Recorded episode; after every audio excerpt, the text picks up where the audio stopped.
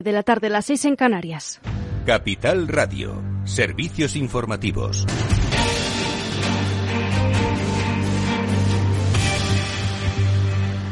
Buenas tardes. El Banco Central Europeo descarta una crisis como la del 2008 pese a que reconoce que la economía de la zona euro se enfrenta a una ralentización tras el fuerte rebote de crecimiento experimentado que incluso podría llegar a convertirse en una recesión moderada, pero aseguran lejos de la crisis financiera del 2008. El economista jefe del supervisor europeo, el irlandés Philip Lane, ha defendido que el sistema bancario de la eurozona en general está en buena forma, algo que ha extendido a los hogares y a las empresas mucho menos endeudados, dice que entonces, durante una conferencia en Barcelona, Lane ha defendido la importancia de que el Banco Central cuente con una estrategia de normalización de los tipos de interés a lo largo del tiempo. Es importante, tal y como he dicho, uh, tener una visión de que a lo largo de, digamos, los próximos seis meses a un año, tengamos una estrategia como digo, a lo largo del tiempo, para subir los tipos de interés a un nivel superior. Y mañana comienzan las supuestas labores de mantenimiento en el Nord Stream 1 anunciados por la gasística estatal rusa. Gazprom había anunciado que interrumpiría el suministro de gas del 31 de agosto al 2 de septiembre debido a los trabajos de mantenimiento que había anunciado Rusia culpa a los, de a los problemas técnicos causados por las sanciones occidentales contra el país, mientras que Alemania y Francia acusan a Rusia de utilizar el suministro de gas como arma de guerra.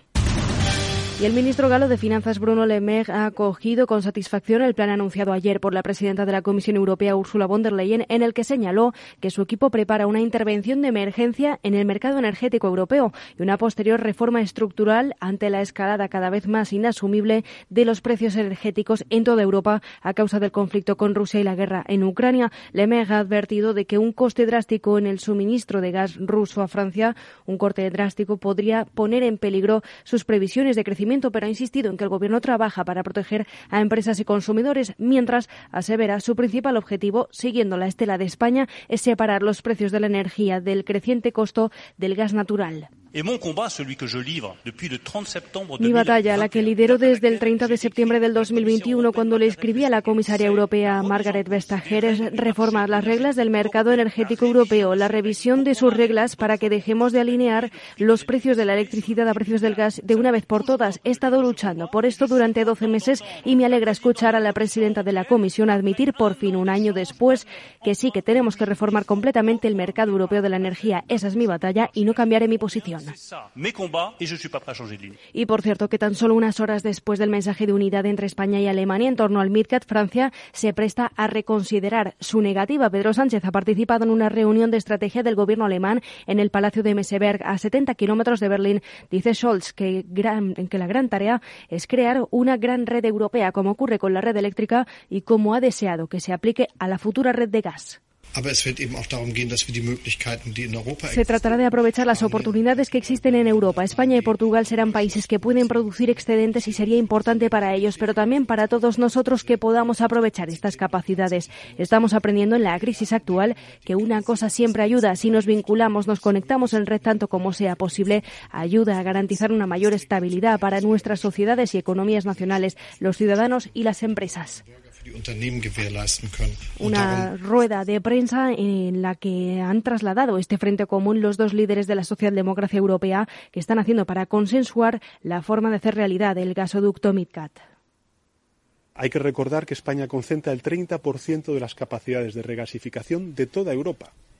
El 30%. Y no podemos utilizarlas de manera total y completa como consecuencia de tener un cuello de botella. Y eso es lo que tenemos que resolver sea por Francia o por Italia. Pero España está dispuesta a ser solidaria.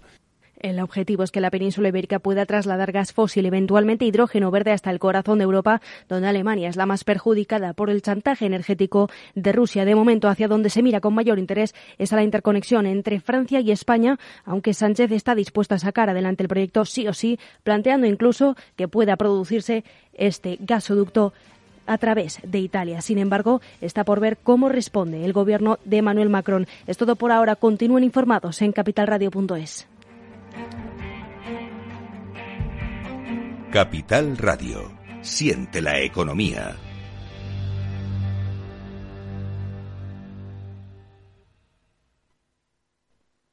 Invertir en acciones y ETFs con XTB tiene muchas ventajas. No tienes ninguna comisión hasta 100.000 euros al mes. La apertura de cuenta es online, rápido y sencillo y tenemos atención al cliente 24 horas al día en español. Más de 450.000 clientes ya confían en nosotros. xtb.es. Riesgo 6 de 6. Este número es indicativo del riesgo del producto siendo uno indicativo del menor riesgo y 6 del mayor riesgo.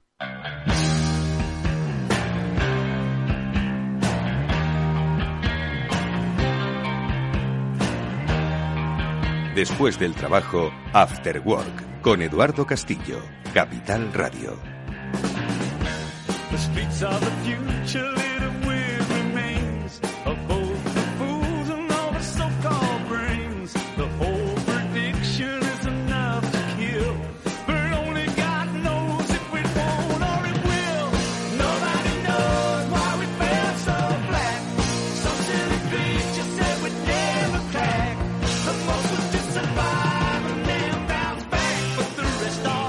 tal amigos? Buenas tardes y bienvenidos al After Work que ya comienza en Capital Radio. Hoy con muchos retos de análisis por delante porque sin lugar a dudas estamos viviendo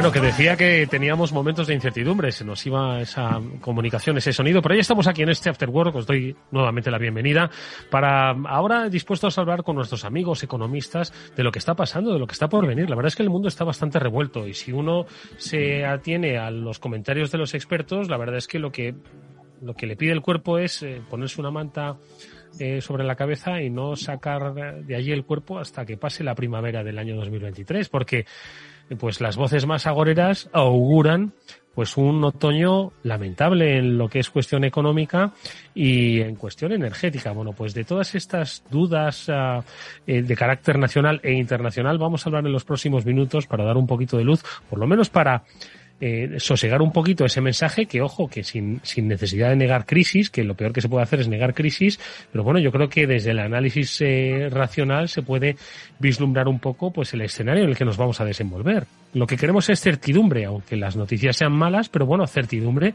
de hasta qué punto van a ser malas. Bueno, pues eso lo vamos a ver con Félix López, al que ya paso a saludar. Félix, ¿qué tal? ¿Cómo estás? Buenas tardes. Caime, buenas tardes, Eduardo. Lo primero de todo, darte la bienvenida después de estas eh, semanas de, de parón eh, veraniego, deseando pues que hayas disfrutado de unos días de descanso y sobre todo de que hayas analizado en este tiempo así eh, de ocio y estival, pues como siempre está en clave económica esa mirada que tú sueles tener. ¿Qué tal te ha ido ese verano, Félix? Bien, he estado pues oye haciendo algún experimento económico y, igual podemos comentarlo algún día y temas de inflación he estado mirando, comparando unas cosas con otras, pero en fin, relajado, ¿no? Con, mucho calor, claro, ¿no? Sí, sí, bastante, bastante. Bastante. Sí, viendo a ver cuánto realmente influye el aire acondicionado en el consumo de electricidad y las facturas, en fin, todo ese tipo de cosillas. Oye, ahora vamos, si te parece, a, analizar un poco, bueno, más que analizar un poco, a, hablar sobre, pues un poco esos escenarios, ¿no? Que se están dibujando en Europa, que eran impensables hace un año. Bueno, yo creo que hace un año sí que estábamos tú y yo hablando en este programa sobre lo que ya estaban subiendo los precios. Yo creo recordar que si no estábamos cerca del 5 o 6% de inflación hace un año aproximadamente, pues eh, poco, poco, a poco que se avanzaba. Y también estábamos hablando de la crisis de suministros, estábamos hablando un poco del encarecimiento de la energía, ¿no?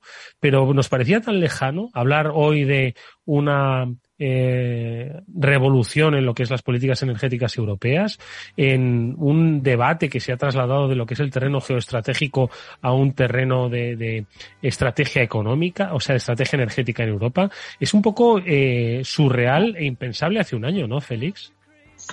Sí, la verdad es que desde hace un año, hace un año la inflación por el mes de agosto no estaba, todavía baja, un 3-4%. 3-4, ¿no? Sí, y, bueno, luego ya es cuando empezó a acelerarse de una manera total, ¿no? En principio, pues por el tema de, de, de, de la energía eléctrica, el precio de la luz, que nos cogió a todos los europeos pues con un sistema de fijación de precios realmente peculiar, ¿no? Y que ahora pues todo el mundo quiere cambiarlo. Y después, pues por la subida ya de, de los precios de, del petróleo y el tema de el tema del desastre logístico mundial marítimo, ¿no? Mm. Yo creo que han sido los tres efectos así más grandes que luego pues de alguna manera pues, eh, junto con algún otro pues el tema de los vehículos automóviles la falta de chips en fin ha sido todo un pequeño desastre no y luego últimamente pues el tema de los precios agrarios pues con la guerra de, de Ucrania sobre todo en los aceites y el trigo y, y el maíz no. Y sí, no eran muy previsible, pero aquí estamos, ¿no? Y entonces viene un poco lo que va a ocurrir. Yo creo que toda la inflación se irá reduciendo para abajo y el problema mundial que va a quedar latente va a ser el gas. ¿No? Y, y bueno, ahí, depende de lo que pase con el gas, pues veremos lo que pasa en Europa este invierno. La gente, la gente lo va a pasar muy mal. Es decir, aquellos que tomaron la decisión de, volverse al gas, pues para facilitar su consumo de energía, etcétera. Mucha gente, ¿no? Cambió las calderas de petróleo, carbón, etcétera, por gas, de acuerdo con una serie de normativas. Pues este invierno puede ser tremendo, ¿no? La factura de calefacción de una vivienda, pues va estar todos los meses por encima de los 100, 150 euros. Eh, Joder, la verdad es que vaya, vaya, vaya panorama, ¿no? Pero bueno, tú lo fijas en el gas. De esto vamos a hablar, por supuesto, a lo largo del programa, pero permíteme, Félix, que salude a, amigos que se van incorporando. Javier López Bernardo ya está con nosotros. Como siempre es un placer escucharle. Javier, ¿qué tal? ¿Cómo estás? Buenas tardes. ¿Qué tal, Eduardo? Buenas tardes. ¿Qué tal el verano? Va, el verano fantástico, intentando leer poco a la prensa, porque ya sabes que a la prensa, cuanto peor, eh, más, eh, cuanto peor son los titulares, mejor, ¿no? Por lo menos eh, más, más difusión consigue, ¿no? Y especialmente en el terreno económico, ¿no? Que nos hemos acostumbrado a titular, pues de una manera muy agorera, pues la verdad es que entra un poco el miedo en el cuerpo. Yo no sé si tú, como frío economista que eres, tienes esa misma perspectiva de pánico que a veces le entra a uno cuando los titulares, no lo sé.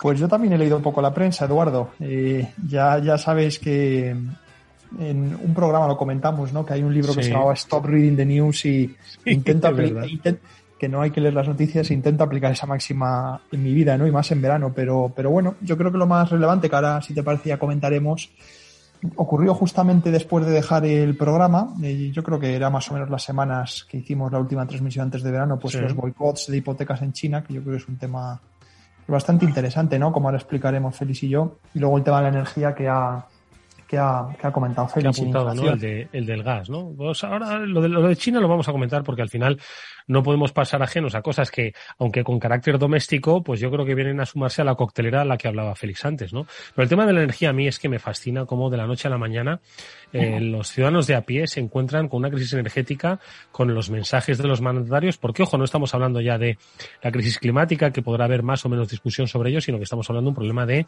capacidad energética, ¿no? De, de, de generación de energía, de consumo, de costes y de acceso, ¿no? Entonces, cómo de la noche a la mañana se nos, se nos ha metido en una crisis energética y los ciudadanos pues contemplando eh, como siempre. Pero bueno, antes de eso, Chimo Ortega, buenas tardes, amigo. Hola Eduardo Castillo, buenas tardes, ¿cómo estás? Un placer, eh, un placer saludarte. Os veo un placer tremendamente escucharte. optimistas en la vuelta, entre que no leéis la prensa fenomenal para los periodistas y que, y que solo dais malas noticias, os veo encantadores, menos mal que he venido yo a animaros el cuerpo. Que no, hombre, que no. Pero bueno, no sé si tú, Chimo, tienes un poquito la percepción. Yo siempre le pregunto a Chimo Ortega, que ya sabéis, para estos oyentes que nos siguen, nos incorporan, es un gran especialista en el sector del automóvil, es el eh, responsable de los espacios de motor eh, y de movilidad, ojo, que esto ha evolucionado en Capital Radio, y siempre le pregunto, porque al final la industria del automóvil es una industria termómetro. A lo mismo que la industria inmobiliaria del ladrillo, de la que ahora Javier nos hablará, ¿no? Pero siempre le pregunto por, por ese palpitar de la industria del automóvil porque la energía le afecta, los impuestos le afectan, la tecnología, los chips le afectan, la cadena logística le afecta, le afecta el consumo, es decir, que al final se concentra en el automóvil, yo creo que una especie de reflejo de lo que está pasando con la economía. Y yo no sé si, si Don't Read the News eh, lo están empezando a aplicar también los del sector del automóvil, Chimo. Javier, Eh, Félix, hola, ¿qué tal? Eh, ha sido un placer estar con vosotros. Eh, me voy. La perspectiva que ha pintado Eduardo, me voy. ya me voy. en enero vuelvo a empezar a intentar eh, empezar la temporada. Ahora ya va a ser que no, lo dejo este último trimestre porque va a ser nefasto, con lo cual no. Ahora en serio. Eh, todo pinta mal, es verdad. Eh, eh, hoy nos desayunábamos con que Michelin iba a cerrar eh, fines de semana y otras partes por falta de demanda, en este caso, de, los neumáticos, pero también nos desayunábamos con que Stellantis tenía que volver a cerrar la planta de Zaragoza por falta de componentes. Con lo cual, bueno, pues todo sigue igual, no nos hemos ido de vacaciones, eh, pero también te recuerdo que, que las automovilísticas, aunque hoy Toyota eh, daba sus datos de producción y de ventas y es verdad que lleva 11 meses cada uno vendiendo menos que el pasado, pero gana cada vez más dinero, con lo cual, pues no sé ya hasta qué punto es malo para las compañías del automóvil lo que está pasando. Ya empiezo a dudarlo. Según mi gurú Félix, eh, que fue el primero que me dijo, no les va a ir nada mal esto, lo que no sé es cuánto tiempo se puede prolongar esto en el tiempo. Pero bueno, en eso estamos. Y, y la verdad, ¿Cuál es la perspectiva? Pues de aquí a final de año muy mala. Muy mala, porque estaba revisando los datos de matriculaciones de agosto y son como que no han sido. Si todo el año llevan así, pues ahora más. Pero, pero bueno, es lo que hay, es el mercado que tenemos, es la situación económica que tenemos y el automóvil, como hemos dicho siempre, o la movilidad, como tú dices bien, es solo un reflejo de, de lo que, de la economía. Con lo cual es, siempre se ha dicho que es un termómetro por aquello que era la segunda compra más importante, pues, pues el termómetro está bajo cero y, ya está, y es lo que hay. Oye, ¿y por qué de los temas que me gustaría que profundizásemos en, ellos, eh, empezando por, por el de la energía, bueno, eh, ¿por qué eh, metemos el, el, del, el del inmobiliario chino, Javier? ¿Por qué crees que, que debemos tenerlo un poco en la agenda económica dentro de, este catálogo de, de, en fin, de, de, noticias que tenemos en, en, la, en la agenda, ¿no? De, de, malas noticias, ¿no? Que todas además tienen que ver un poco con ese epicentro en, en la guerra de Ucrania y luego en la, todavía en las disfunciones que la crisis de la cadena de suministros pues siguen generando como nos está contando Chima, eh, Chimo. ¿Por qué metemos lo de la inmobiliaria en China? ¿Qué es lo que está pasando? No te oímos, Javier. No sé si hemos perdido tu comunicación. A ver, ahora. Sí, hemos perdido la comunicación con Javier. A ver si ahora le, recuperamos. Te lo pregunto a ti, Chimo, eh, Félix, por si puedes un poco situarnos en, ese escenario y por qué debemos meterlo en la agenda de problemas. Bueno, siempre hemos venido comentando que dentro del funcionamiento normal de la economía mundial, el funcionamiento de China pues es fundamental, ¿no? Y durante años pues ha sido un poco si no motor, si de alguna manera eh, la economía que, que, ha generado pues gran importación de productos del tercer mundo, minerales, cobre, etcétera, ¿no? Y eso, pues ahora, con la situación económica como está y la situación económica interior de, de China, donde el mercado inmobiliario pues tiene la importancia tan enorme que tiene, pues está empezando a, a dar algunas imágenes, pues un poco, un poco que de alguna manera inciden en un poco la crisis que puede venir, ¿no? Estaba mm. viendo yo los, índices del precio de los fletes, que nos han hablado mucho en los últimos meses, ¿no? Pues los fletes ya de los barcos graneleros, es decir, los barcos que llevan mineral de hierro y todas estas cosas, están ahora ya en situación de, de depresión. Es decir, de alguna manera, eh, así hace unos meses, pues estaban carísimos, pues ahora están baratísimos. ha sido una caída realmente radical. O sea, eso que, que llegaste a contar, que antes un contenedor te costaba 5.000, luego pasó a costarte 22.000 y ahora otra vez ha ido al suelo, o estamos hablando solo de, de lo que es cargas secas, de materias primas, minerales y cosas así. De momento lo que he comentado es la, la carga seca, ¿no? Digamos, el Baltic Exchange, lo que son los buques que llevan tanto como petróleo, fuel, etcétera, pues y graneles, ¿no? Que es un mercado muy competitivo, es decir, hay muchas empresas, por lo cual los precios suben y bajan mucho. en el precio de los contenedores, efectivamente, eh, los precios mm, se multiplicaron por, por seis o siete y ahora han vuelto a, desde los máximos, están casi en la mitad. Todavía están carísimos. Y mi opinión personal es que ahí ya el funcionamiento del mercado empieza, solo cuatro o cinco grandes empresas tienen el 80% de los contenedores del mundo, los barcos, ¿no? Y empieza a haber, bueno, estoy seguro yo, pero de que empieza a haber un comportamiento no de todo correcto de esas mm, Porque la situación ahora del mundo pues ya no está para echar cohetes. Es cierto que Estados Unidos sigue con su tendencia de tener la mitad, la mitad, tener un 6 un 7% de los portacontenedores del mundo trincados en el puerto. ¿no? Es decir, nos ha creado un problema el último año Estados Unidos con el transporte marítimo mundial tremendo por el puerto de Los Ángeles. y seguimos con el atasco no quiero interrumpirte, pero seguimos con el atasco en el puerto de Los Ángeles. Ya le estás escuchando, macho. Si logran paralizar al 7% de los de los de los barcos portacontenedores, bueno, es que 7%. Yo creo que a ser más, ¿eh? Madre mía, macho. Sí, no, fue, fue, fue peculiar. Ahora el puerto de Los Ángeles hay menos, pero ahora más en los otros puertos, ¿no? Ahora ya es una... Es Eduardo, es que no confías en mí.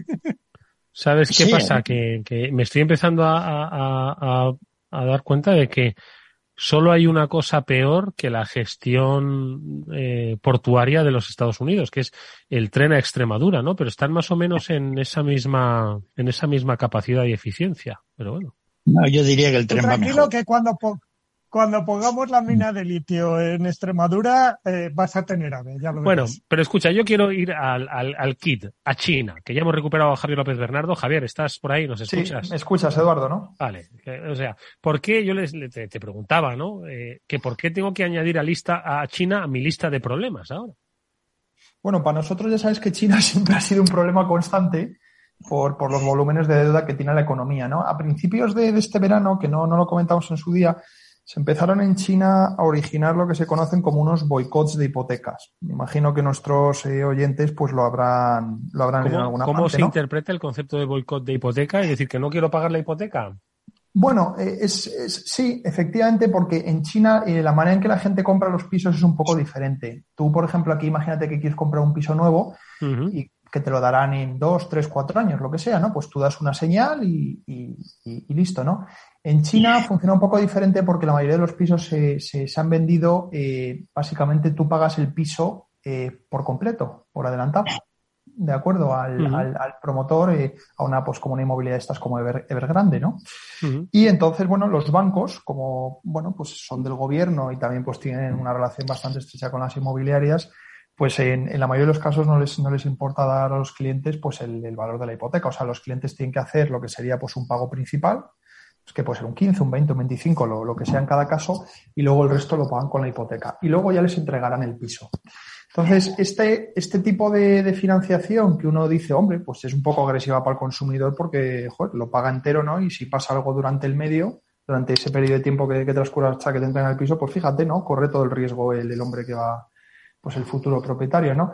En China lo que ha ocurrido es que este, este esquema eh, pues se ha degenerado, como siempre, y ya vemos que China, pues en las cosas, cuando las cosas se degeneran, alcanzan tintes épicos.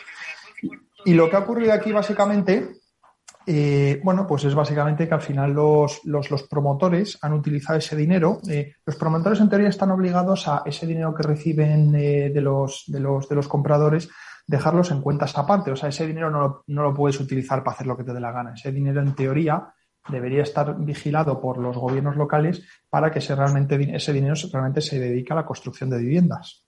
¿De acuerdo? Es para, es para eso para lo que te dieron, te pagaron un dinero para que te construyan la vivienda, ¿no? Pero ese dinero, pues, no se ha utilizado para la construcción de viviendas, ¿no? Entonces, hay estadísticas que ya son tan absolutamente aterradoras. ¿no? El otro día leí pues, un, análisis de, del banco japonés Nomura que decía que, pues, que básicamente el 30% de todas esas viviendas desde el año 2016 que se tenían que haber entregado no se han entregado. ¿no?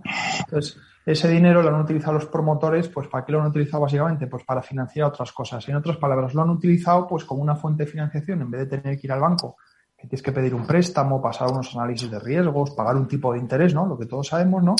Pues has utilizado a los consumidores chinos, ¿no? A los, a los, a los compradores de casas eh, como, como tu financiación, de una manera pues absolutamente barata, ¿no? Porque ellos te daban el dinero y tú simplemente les tenías que entregar el piso a los tres años. Mm. Claro, los chinos, los que compraron la casa, pues también tenían aquí, era un sistema en el que todo el mundo se beneficiaba, ¿no? Se beneficiaba el promotor porque obtenía financiación gratis, que le daban los, los, los, futuros propietarios. El propietario se, se beneficiaba, aunque no te lo creas, ¿Y cómo se beneficiaba? Pues se beneficiaba que mientras pasaba el tiempo hasta la construcción de la casa, como los valores de las casas subían, pues el, chino que no puede invertir en muchas cosas, porque ya sabes que la cuenta de capital la tiene cerrada, con lo cual no, pueden comprar activos en el extranjero, los, los depósitos están en unos tipos de interés bajísimos y con los niveles de inflación, pues llevan yo creo que casi una década con tipos, con tipos reales negativos. Es decir, no han cubierto la inflación y, el, y, el, mercado bursátil, pues sí que es verdad, pues que los chinos durante la última década han, han intentado impulsarlo, ¿no? Pero, pero, pero ha habido muy malas experiencias, ¿no? Como la burbuja como el 2015. Entonces al chino le queda básicamente pues comprar casas, si, quiere, si quiere tener algo para, para la jubilación. Entonces el chino estaba contento porque decía, bueno, me lo entregan dentro de tres años, pero dentro de tres años mi piso valdrá un veintitantos por ciento sí, Sí. Entonces, y después, por, por último, los gobiernos locales, eh, que, son realmente la clave en toda esta historia, los gobiernos locales se beneficiaban, pues como los, los precios de la tierra suben, ¿no? Y, eh, al subir los precios de la tierra. algo, algo parecido eh, conocíamos aquí. Hmm. Sí, no, en, realidad no tendría que explicar nada de todo esto, efectivamente, Eduardo. Y los bancos también se beneficiaban, perdona, el cuarto eslabón en la cadena. ¿Por qué? Porque al final ven que los precios de la tierra van subiendo, alimentando esta burbuja, y al aumentar los precios de la tierra, pues el colateral que tienes tú en todos esos préstamos que has dado, pues es mejor, y entonces te da la sensación que tu banco presta de manera cojonuda, no tiene riesgos, etcétera, etcétera. ¿De acuerdo? Entonces, lo que ha ocurrido es que, bueno, en, junio pues hubo eh, una quiebra de unos bancos rurales en China. Esto de los bancos rurales piensas que es como una cooperativa o algo así, ¿de acuerdo? Pero no, son, bancos que se llaman rurales porque solo prestan a una cierta zona geográfica de China. pueden a lo mejor estar sirviendo a mercados de 30 o 40 millones de habitantes en España. ¿De acuerdo? Entonces estos bancos, pues unos, unos bancos de estos quebraron y los, y los depositantes no se sabía lo que iba a ocurrir con ellos. Aquí en España y en Estados Unidos teníamos la garantía de depósitos. Y en China, y en China desde hace un tiempo también tiene una garantía de depósitos que calculé más o menos que eran en torno a unos 70.000 dólares. Eh, aquellos depositantes que tengan cuentas hasta 70.000 dólares están protegidos, por encima no. Pero estos depósitos se habían hecho, se habían, se habían levantado de una manera por internet, de una manera diferente y no se sabía muy bien si iban a estar cubiertos. Al final, al final el gobierno los cubrió, obviamente, por las implicaciones sociales que tenía. Pero bueno, esto, esto pues se quedó en la psique social, ¿no? Y la gente ya dijo, estoy hasta las narices, o sea, los bancos eh, quiebran los depósitos y yo estoy aquí colgado y en cambio aquí a los promotores no nos entregan las viviendas y también estoy colgado, ¿no? Entonces la gente ha decidido pues que no pagan las hipotecas. ¿De acuerdo? Ha dicho, vale, pues si tú no me vas a entregar el piso, pues vamos a ver el banco qué gracia que hace si yo no le pago las, hipotecas, ¿no? Eh, entonces decían que lo que tenían que hacer soluciones primero que ver grande y el resto de las promotoras pues, pues solucionen todos estos problemas, ¿no? Desde entonces, todos, todos estos... Es muy difícil contabilizarlo, Eduardo, porque la, opacidad... Son un poco impagos, ¿no? En realidad, ¿no? Sí, efectivamente. Efectivamente. La opacidad sobre la economía china, eh, que es una cosa que Feliz y yo siempre hablamos, es tremenda y la verdad es que siempre te acabas enterando en las noticias por la segunda o tercera fuente. ¿De acuerdo? No, no, no parece que haya que nadie cuente las cosas de, manera directa. Pero básicamente, si, si coges pues, números pues, de algún banco de inversión que está mirando yo, pues este boicot se ha extendido a unas 100 ciudades. ¿De acuerdo? 103 era la última contabilización y afectaba pues a unos 350 proyectos. Que dirías que tampoco suena tanto, pero recuerda que estos proyectos son los que Félix un día comentaba de Grande, que son eh, pues, eh, eh, estos bloques de viviendas masivos, ¿no? Y un proyecto de estos puede tener muchísimos bloques, con muchísimas viviendas a su vez, ¿no? O sea, que tiene un cierto impacto, ¿no? Y sobre todo, pues que a nivel social, ¿no? Se están empezando a ver y a nivel económico de la estructura china, están empezando a ver cómo mi, opinión personal, pero de nuevo, debido a la opacidad de la economía china, es muy difícil. A mí me da la sensación que la economía en estos momentos está implosionando. O sea, es cuando tú tienes, pues, básicamente el veintitantos por ciento de la generación del PIB de tu economía que se está contrayendo este año, pues un 40%, que es todo todas las cosas relacionadas con el inmobiliario, pues, pues el resto de la economía no te puede ir muy bien, ¿no? Hay, algún tipo, además, también de evidencia adicional, pues, por ejemplo, la balanza de pagos china ha tenido un superávit que ha sido histórico, ¿no? Y eso es porque el volumen de importaciones, que dependen mucho de cómo están siendo las condiciones locales, ¿no? Pues el volumen de importaciones ha sido, ha sido bastante bajo, ¿no? Y bueno, y otras muchas cosas, ¿no? Entonces yo creo que China ahora pues va a pasar unos meses. Eh, el partido es verdad que ahora, pues de aquí a octubre, noviembre, quiere garantizar la estabilidad para que Xi sea elegido por tercera vez. ¿De acuerdo? Recordemos pues que la primera vez que se religió fue hace 10 años, son cada 5 años. Entonces yo creo que van a priorizar la estabilidad, pero ahora sí que tienen un, tienen unos, unos, unos desafíos pues de unas, de unas magnitudes gigantescas, ¿no? Eh, y ya veremos, ya veremos cómo los manejan. Bueno, pues es, pues, da la sensación de que es la necesaria purga, ¿no? Del sistema que tuvimos aquí en su día, bueno, pues en, en China multiplicado por 100, ¿no? Obviamente, ¿no? Con sus funcionalidades y disfuncionalidades. Y es que mientras todo el mundo gana, todos contentos, hasta que uno de ellos empieza a quejarse, ¿no? Y empieza a fallar. En este caso ha sido por los retrasos de las constructoras, que por otro lado, eh, bueno, pues eh, con, el ritmo ¿no? de construcción que tienen, extraña mucho esa ineficacia, ¿no? Esa ineficiencia en la, en la construcción de viviendas. ¿Qué te parece, eh, Félix, el, el escenario dibujado por Javier? Bueno, pues nos lo ha explicado bastante claramente, ¿no? La preocupación final es la sensación que le queda a Javier de lo de la implosión. Suena eso mal, ¿verdad? Eso no fatal. Sí. Entonces, pues bueno, vamos a ver cómo qué ocurre ahí, ¿no? Que es eso de la implosión china, tiene que ver quizá un poco con lo que yo decía, de que ya compren quizá menos minerales y ya para toda la economía. La verdad es que China siempre ha estado ahí, es la gran interrogante, ¿no? Es decir, ¿qué va a pasar con la deuda china? No, la, la vemos desde hace, eh, para decir décadas, pero bien, desde hace muchos años pues, tiene una deuda del 300% del PIB que, que, que, que, es altísima, es decir, no hay cosa igual, ¿no? La burbuja china inmobiliaria es del nivel de la española, ¿no? Y la española fue la más grande de la historia de la humanidad, ¿no? Desde la época de los romanos, o sea que también andan ahí, ¿no? Nosotros ya sabemos lo que ocurrió, dramático todo ello, ¿no? Pues mm, yo creo que en China va a ocurrir algo similar, quizá no tan dramático. Los chinos tienen más capacidad de, de organización para esto, pero de desdramatizar. Sí, pero durante, no, y porque, oye, la economía china, por otra parte, tiene, tiene, una sanidad muy alta, ¿no? En cuanto a todas las nuevas tecnologías, etcétera, ¿no? Fíjate la cantidad de, de drones que están mandando a Ucrania para, para que todo el mundo se divierte allí tirando bombas, ¿no? O sea que, que de alguna manera la economía china pues tiene recursos que, que nosotros quizá no teníamos tantos, ¿no? Pero efectivamente eso puede afectar a, pues a mucha gente, ¿no? Pero, pero a mí lo que me preocupa es cómo nos puede afectar esa implosión, porque claro, Javi, te sueltas una palabra como implosión y dices, oh Dios mío, se nos desmonta todo el sistema. Eh, ¿Cómo nos puede llegar a afectar lo que está pasando en China?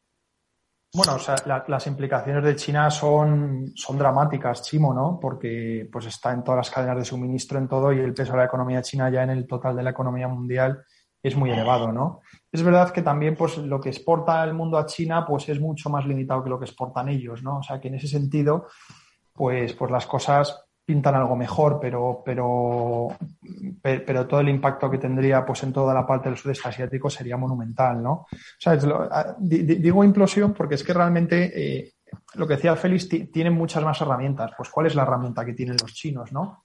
Pues tienen el control de la moneda que España no tenía en el año 2008, 2009 y que pueden conceder el crédito que quieran y gastar el dinero que quieran a nivel fiscal, ¿no? Es decir, todas esas deudas malas de los bancos que están plagadas y de los promotores y de, todo Dios, en realidad. O sea, que estamos hablando de que es que todos los sectores de la economía china, quitando Pekín, el gobierno central y un poco los consumidores, ¿no? Los, los hogares, el resto eh, están todos infestados de deuda.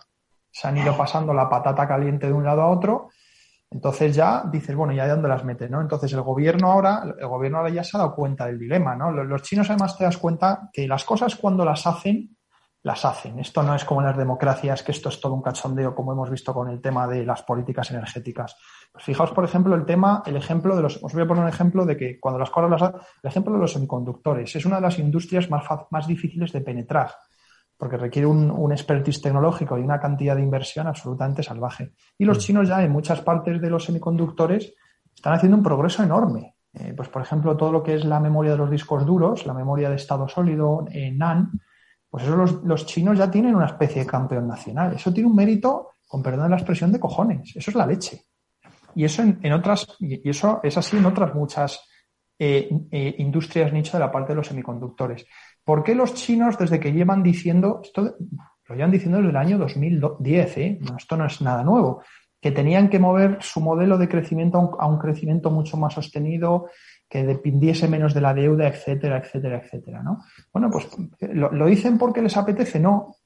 Se han dado cuenta pues que es una pues que es un problema en cierto modo intratable y que, y que al final de todo en cierto modo es un problema político, y me explico, porque al final los que están acumulando la deuda en toda esta verbera son los gobiernos locales.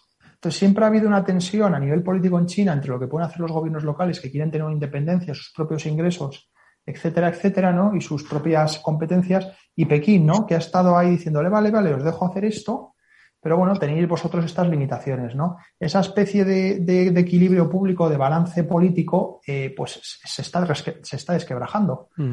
Porque los, gobiernos locales, eh, Pekín ya les ha puesto desde el año pasado que les ha dicho, mirad, ya no podéis tener más deuda, y además, no, podéis tener más deuda porque esto, es, esto es una salvajada. Y además las deudas que tenéis fuera de balance, os las, las, vais a traer a balance para que conozcamos bien cuál es la situación que tenéis, ¿no?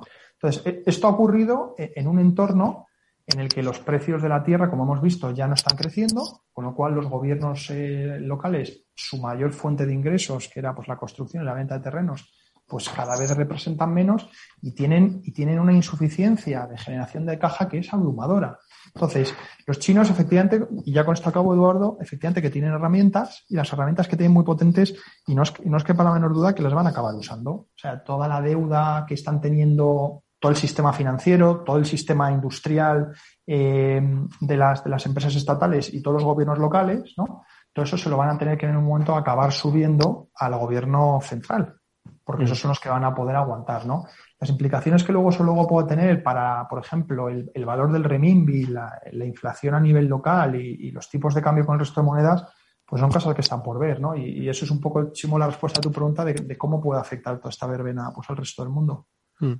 Oye, pues eh, me gustaría que en verbenas eh, vinculadas hablemos ahora de energía, si os parece, de esa gran crisis energética que se avecina, que como digo, pues mucha gente pues no acaba de comprender. Todo empezó con una subida en el coste de la energía que estaba pagando, derivada de los altos precios del gas.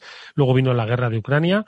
Luego vimos una reordenación de, los, eh, de las posiciones energéticas de Europa y mañana nos están diciendo que vamos a tener que mm, apretarnos el cinturón y sobre todo eh, asistir a, a, un corte de suministro. Eh, vamos, a, vamos a hablar de ello, pero antes vamos a escuchar este breve consejo. Inviertes en bolsa y no conoces a XTB, es muy probable que estés pagando de más. Atento porque con XTB comprar o vender acciones y ETFs no tiene ninguna comisión hasta 100.000 euros de valor nominal al mes vas a seguir pagando comisiones en las operaciones. Recuerda que XTB no te cobra comisiones en la compra y venta de acciones al contado y ETFs. Tienes que entrar en xtb.es, abrir una cuenta online de una manera rápida y sencilla, con atención al cliente en castellano y disponible las 24 horas del día. ¿A qué estás esperando? Ya son más de 450.000 clientes los que confían en xtb.es. Riesgo 6 de 6. Este número es indicativo del riesgo del producto, siendo uno indicativo del menor riesgo y 6 del mayor riesgo. After Work con Eduardo Castillo. ¿Qué es ir más allá? Con Arval podrás llegar donde te propongas de la forma más sostenible y asegurar un mundo mejor contribuyendo a la seguridad en carretera, al futuro de las ciudades y a la calidad de vida. Ser responsable sin tener miedo al liderar el cambio. Arval, la transición energética arranca aquí. Más información en arval.es. Eduardo Castillo en Capital Radio, After Work.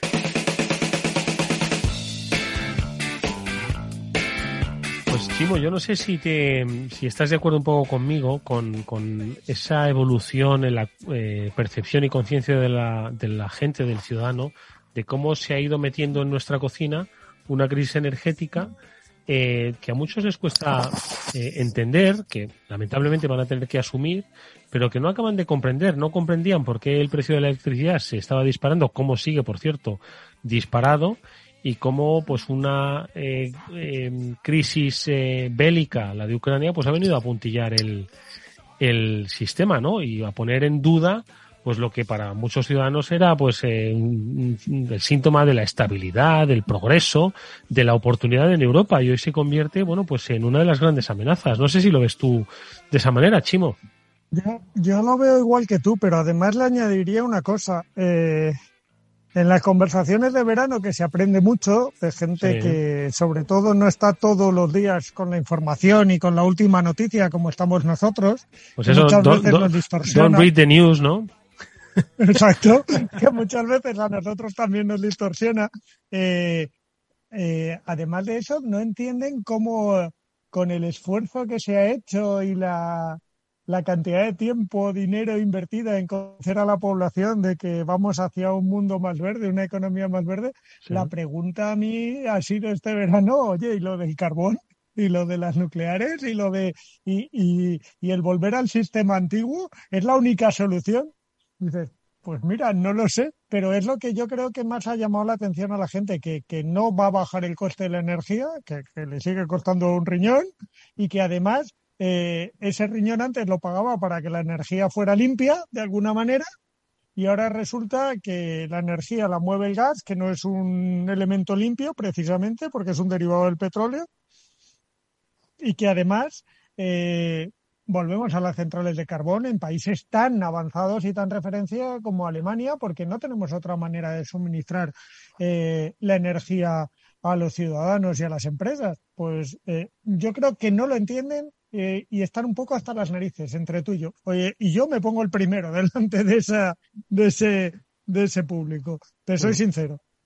Es inaudito el escenario, ¿no? Que se está dibujando, pero bueno, está aquí sobre la mesa y hoy se está debatiendo sobre si tirar un, un gasoducto por aquí o por allá, ¿no? Eh, y además, todo aderezado, eso si no, no, si, si no entramos en detalles como las relaciones Em, eh, económicas y comerciales y amistosas con el que era nuestro mayor suministrador de gas hasta la fecha, ¿no? Que era, que era Argelia. Exacto. No sé, Félix, qué lectura haces tú. General, ¿no? Española en particular es difícil hacerla tan mal, Es, está muy bien todo lo del cambio climático y debería hacerse a nivel mundial algo. ¿Por qué en China no ha subido el precio de la luz? ¿no? y de la energía. Pues porque tienen carbón, están haciendo la mayor central térmica de carbón del mundo en estos momentos. Una, un auténtico monstruo de central allá en el noreste de China, cerca de, Mongolia. ¿no?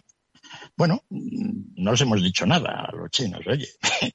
No, los chinos dirán que ellos todavía pueden quemar porque nosotros quemamos antiguamente. ¿no? toda la situación está, mientras tanto, en España, por, haber cerrado dos pequeñas centrales térmicas que nos hubieran dado la vida, pues estamos pasando esto. ¿no? Aparte de efectivamente, pues todo, todo el desarrollo de, temas nucleares, ¿no? Lo de, lo del tema nuclear en Alemania está empezando a entrar en lo que realmente, realmente antes, ¿no? Toda la, toda la, la historieta alrededor de ella tuvo el mundo muy mala suerte con el accidente de Fukushima, ¿no? Sí, es verdad. verdad. Si no, fuera, si no fuera por justo un año antes, ya después ya nos Japón decidió prescindir de toda su energía nuclear tras Fukushima, ¿no? No, y, todo Alemania. mundo. Todo el mundo. Es decir, justo en aquel entonces ya había una tendencia general en el mundo a decir que la energía nuclear era muy buena. Después nos habíamos olvidado de Chernóbil, etcétera. Y todo el mundo estaba poniendo grandes planes para poner centrales nucleares y de repente vino el terremoto. Y sí, porque además que, que, lo de Fukushima no fue un Chernóbil, sino que fue un terremoto que se llevó por delante a la central que estaba, pues obviamente, en la costa, ¿no? Bueno, ese terremoto, ese terremoto es el culpable de la crisis energética mundial de ahora. ¿No? Es decir, bueno, igual hubiéramos tenido alguna otra desgracia, pero si no ocurre ese terremoto, lo que estamos hablando ahora, no estaríamos hablando de esto. ¿no? Es decir, hay momentos clave en la historia de la humanidad que cosas que aparentemente pues tienen una influencia local terminan ejerciendo una importancia total, ¿no? En España ya la verbena del gas pues está alcanzando unos niveles. Ahora de repente, sin saber por qué, nos hemos metido en la verbena de hacer un gasoducto para el resto de Europa. Lo cual al resto de Europa le puede ir muy bien los alemanes, etcétera, pero a los españoles no entiendo por qué. ¿No? Es decir, parece que hay otra, otro objetivo. Ya lo ha dicho el presidente, tenemos el 30% de la capacidad europea de, de, de, de, regasificación. Plantas que se ponen con cuatro duros. Es decir, todo eso de regasificar que tenemos no vale tres duros. Y se podrían hacer rápido. ¿no? no entiendo yo la idea de para qué necesitamos nosotros regasificar más gas, más que el que necesitamos nosotros, para mandar a Alemania. Salvo que, bueno, pues se tenga que importar gas natural licuado desde Estados Unidos para lo cual es fundamental que no venda gas de Argelia.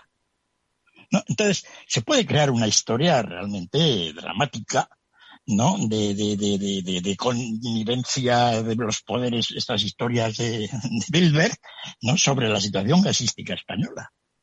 No, no, no, seguramente no es por nada de esto, pero es todo rocambolesco, ¿no? Y, y, y, bueno, pues ahí andamos, ¿no? Mientras tanto, el tema de Argelia, pues yo ya tengo amigos arruinados. ¿no? Más o menos.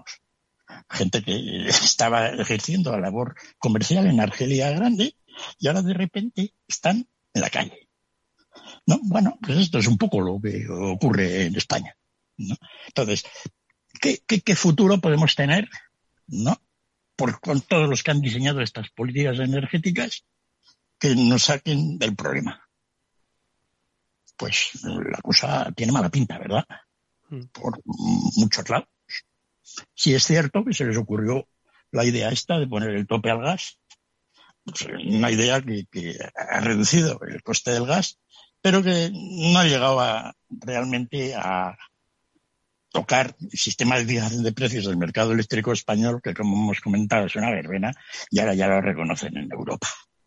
Es decir, teníamos un esquema que más o menos funcionaba, no sabíamos por qué, es la gran incógnita, que de repente, pues en el momento actual, se ha demostrado absolutamente inoperante. Es decir, no podemos tener un empleo de, un precio de oferta y de demanda, un mercado en el cual la subida de precios no aumenta la producción de gas. No, sí, la podemos traer de otros lados, pero la producción de gas mundial es Europa que no tiene nada, no podemos hacer nada.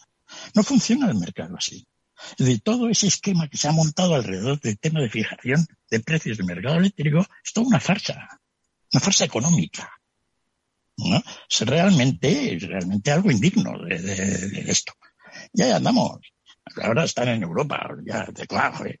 con precios ya que realmente ya no son ni de chiste. ¿no? Pues eh, no les queda medio, ¿no? ¿Qué van a hacer? Pues, pues ya verás que no gran cosa. No porque no tienen capacidad intelectual para hacerlo. Es un problema también de neuronas. ¿No? Y como, pues, la mezcla de todo ello, pues, va esto. Mientras tanto, fíjate el invierno, que es en la que se avecina. Eh, ¿Cómo va a ser ese invierno?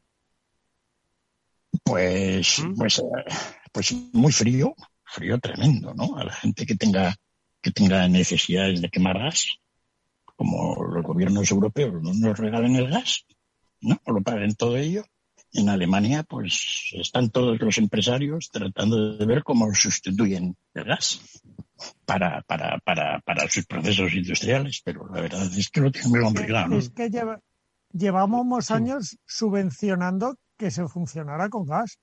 Las calderas en las comunidades, las empresas, eh, en Alemania, mm, décadas subvencionando el, cambio al gas y ahora cuando todo funciona con gas, ¿qué haces? Sí, sí, no, así es cierto. Había grandes subvenciones para el cambio de calderas, ¿no? Y una mercancía que en Europa no tenemos nada. Es decir, no tenemos ni palmechero. En total, ya andamos, ¿no? En vez de haber, pues. ¿Por qué?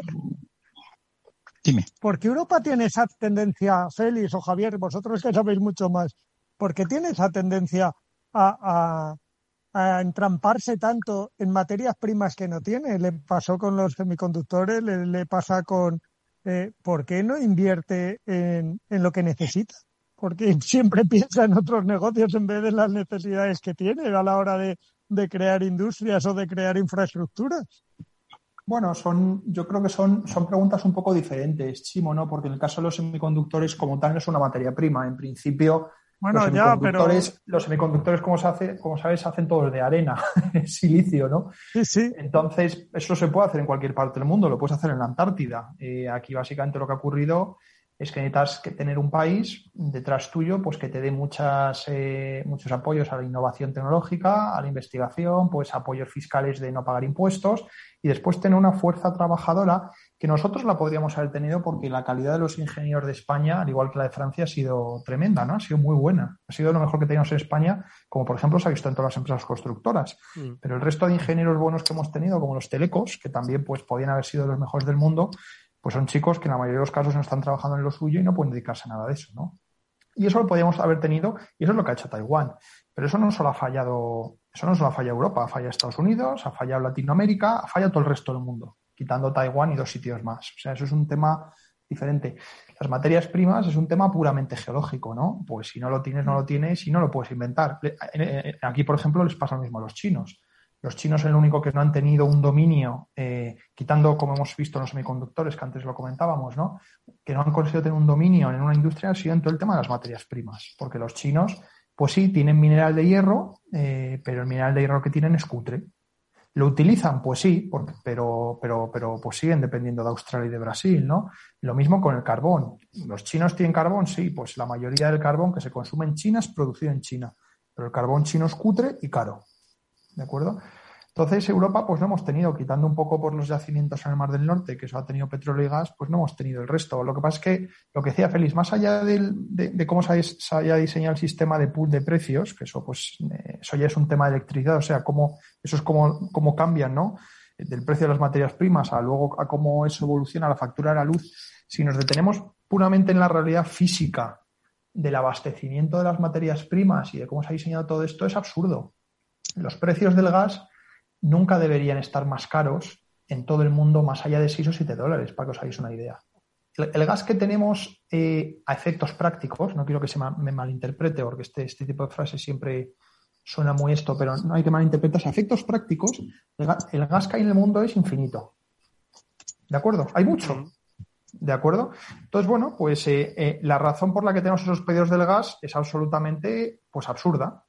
No, no debería ocurrir. Entonces, una cosa, entonces, esto ha ocurrido por el tema de la guerra. Si mañana Putin, pues alguien pues eh, le cambian el poder o ocurre cualquier otra cosa y los suministros de gas empiezan a volver a, fluir, ¿no? Pues, pues, pues debería la situación normalizarse, ¿no?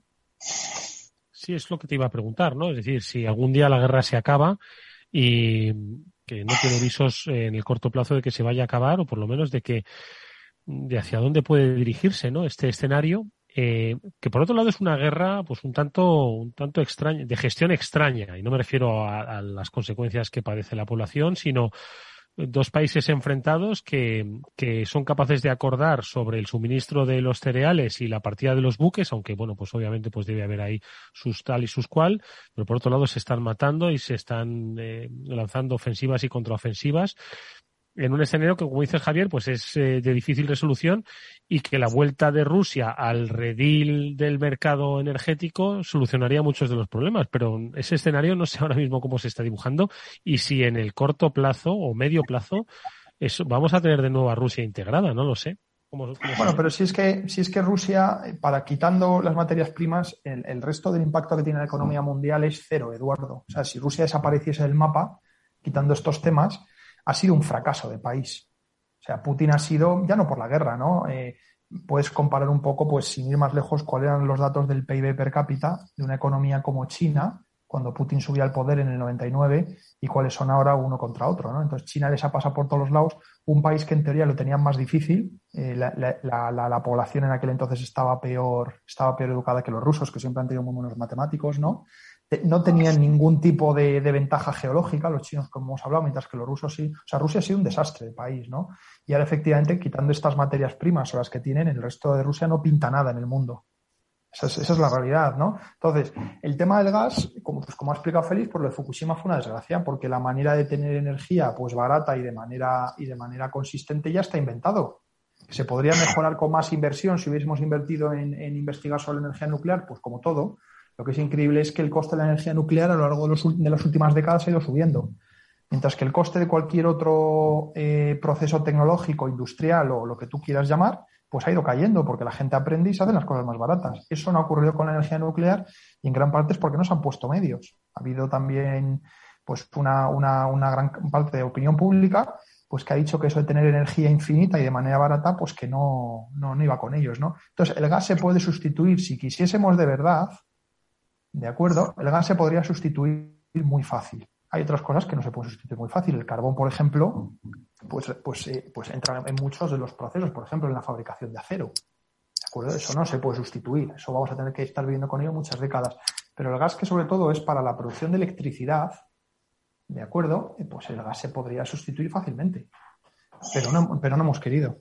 Y ese es un poco mi, mi diagnóstico de, de, todo, de toda esta verbena que estamos, que estamos viviendo. Madre mía, bueno, pues sí que es una, una buena verbena que no parece, porque al final, es claro, estás, eh, está Javier hablando de un, de un tema, ¿no? El de la sustitución del gas, que no, no, vamos, no está ni mucho menos en el tiempo que estamos viviendo en la agenda de los políticos, que estamos ahora mismo pues un, en, una, en un compromiso 2030 de sostenibilidad, eh, tirando, y me temo, ¿no? Eh, tirando hacia posiciones extremas en cuanto al, al, al clima y en cuanto a la evolución medioambiental del planeta, que están polarizándose los extremos y que no va a haber opción a un debate racional intermedio, sino que va a ser contra mí o conmigo, ¿no? Entonces, no sé, Félix, cómo, cómo ves esta perspectiva. Chimo, un minuto nos queda. Chimo, venga. Es que complicado. Ya quisiera yo tener la capacidad de hacer ese análisis, Eduardo, eh, pero complicadita. Os digo lo mismo que os he dicho al principio. Me habéis alegrado la vida con el programa de hoy, porque no hemos expuesto muchos puntos que hay que mejorar, pero no, no somos capaces, por supuesto, ojalá lo fuéramos de dar las soluciones, pero, insisto, creo que hemos pensado mal las cosas, creo que, que cada uno en su territorio tiene que, que ver cómo hacer las cosas. Y yo después de las conversaciones de verano he llegado a la deducción de que Europa cuando tenía que usar energía no le importaba que viniera de fuera, eh, antes he dicho malo de las materias primas, Javi, perdóname, tienes razón, pero cuando tenía que desarrollar su industria tecnológica no pensaba que le hacían falta microchips porque éramos la gran Europa y todo lo podíamos comprar, nos venía dado y nosotros hacíamos el producto bonito y le poníamos el lacito y íbamos a ser capaces de, de competir con el mundo con eso. Y yo creo que hay que volver a los principios, a lo que tenemos, e invertir en lo que tenemos y como ha dicho Javi, yo con eso me quedo, eh, en este país eh, hay un altísimo nivel de ingenieros, pero no solo de ingenieros, de profesionales que reclaman todas las multinacionales. Yo estoy harto de ver españoles por el mundo, como yo digo, que salen fuera reclamados por multinacionales eh, y que debemos aprovechar esa, ese, bueno, pues saber hacer que tenemos. Pues oye, se queda en utopía esta última reflexión porque de eso eh, lamentablemente nunca va a pasar en este país. Y más como están las estructuras eh, de los que tienen que tomar decisiones, regular los mercados y, preparar el terreno, no para, ya para nosotros, sino para las generaciones venideras. A ver si tienen la valentía y gallardía de hacerlo. Nos vamos amigos con eh, el agradecimiento a Félix López, a Javier López Bernardo y a Chimo Ortega por haber estado con nosotros en este primer gran pesimista programa de la temporada. En fin, ¿qué le vamos a hacer? Pero es el escenario. Vamos a ver si la semana que viene algo ha cambiado. Que eh, parece que la inflación, eh, bueno, ha, crecido menos. Ojo, eh, que había hoy bastante cabreo con eso, pero bueno, en el 10,3 sigue estando. Que nos vamos, amigos. Muchas gracias. Saludos. Adiós, adiós. Nos vamos. Adiós, adiós a todos. Hasta mañana.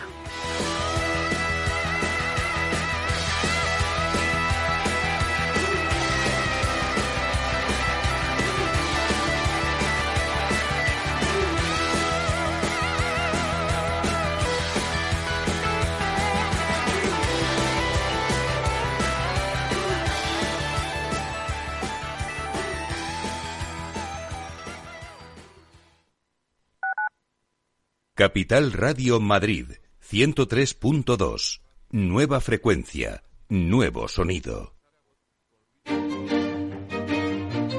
Valor Salud, tiempo de salud. Su actualidad, sus personas, sus empresas.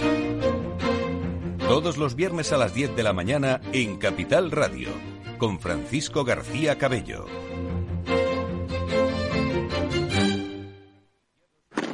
Si te gusta el pádel, en Capital Radio tenemos tu espacio. Todos los martes a las 22 horas saltamos a la pista para contarte la actualidad del World Padel Tour, los torneos amateur, las novedades de las marcas y toda la actualidad relacionada con el segundo deporte más practicado de España. Esto es Padel, los martes a las 10 de la noche en Capital Radio. Capital Radio 103.2 FM